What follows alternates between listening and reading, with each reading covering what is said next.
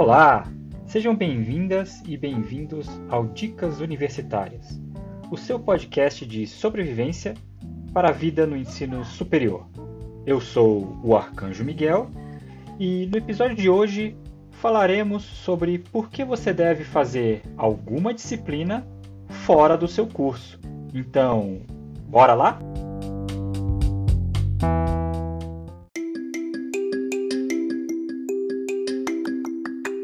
É até compreensível que os conhecimentos que você adquire dentro de um curso de nível superior sejam bem específicos.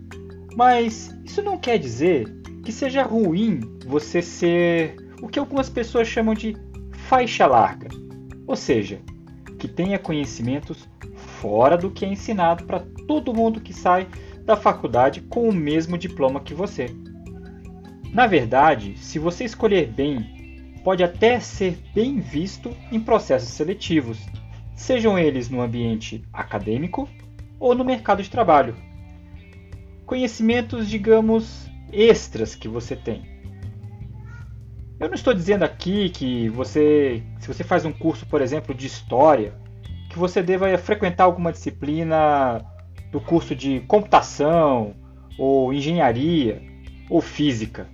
Mas pense que Talvez seja legal para você ser um historiador que tenha conhecimentos de geologia ou de psicologia.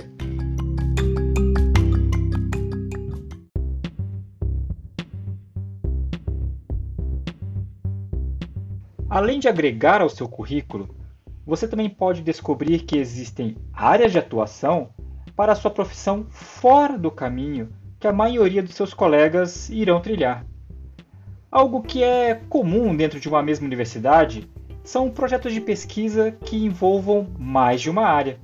Por exemplo, uma pesquisa sobre a vinda da família real portuguesa para o Brasil tem mais chance de conseguir dinheiro dos órgãos de fomento, que é quem financia a pesquisa, se, além do aspecto histórico do evento, também abordar os impactos econômicos e sociais desse acontecimento ou seja, nesse caso, juntar pesquisadores da economia, sociologia e história pode garantir mais grana tanto para bolsas de estudo como para viagens e outros gastos que vêm com a pesquisa. Nesse exemplo, talvez um aluno de história que tenha cursado uma ou outra disciplina na economia ou na sociologia será muito bem visto para ganhar aquela bolsa de estudos seja na iniciação científica, que é dada durante a graduação, ou num possível mestrado ou doutorado.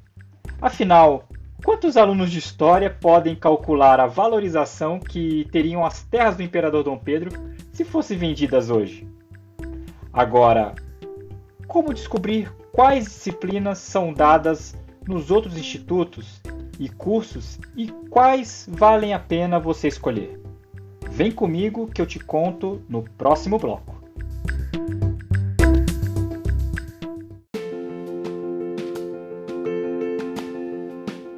Um jeito fácil de saber quais disciplinas são oferecidas nos outros cursos é bater um papo com a secretaria. Se a sua universidade tem faculdades ou institutos separados para cada área, dá uma passada na secretaria e explica que você é de outro curso e que queria ver quais disciplinas estão sendo oferecidas naquele semestre ou vão ser oferecidas no semestre que vem naquela faculdade. Ah, eu ainda vou falar sobre como é importante ser amigo dos funcionários da secretaria, mas isso fica para um próximo episódio, tá?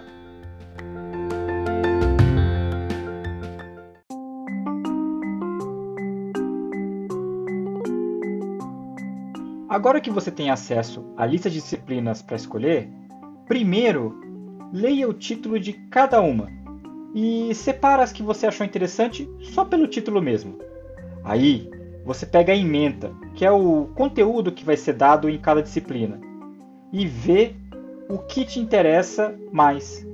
Se você tiver sorte, a lista de disciplinas já vai ter a ementa. Se não, é só procurar um pouquinho no site da faculdade que deve estar tá lá. ou se você pode seguir a primeira dica do podcast e falar diretamente com o professor responsável por cada disciplina que você separou.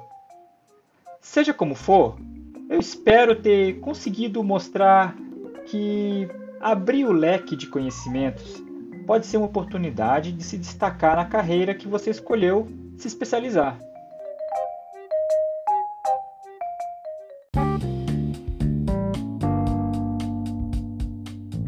Como sempre, eu espero que essa dica seja útil para você e que facilite a sua jornada nesse mundo do ensino superior. Se você quiser entrar em contato com o podcast, você pode mandar um e-mail para o arcanjomiguel@gmail.com ou vir falar comigo no Twitter na arroba o Arcanjo Miguel. Eu fico por aqui, até a próxima e tchau!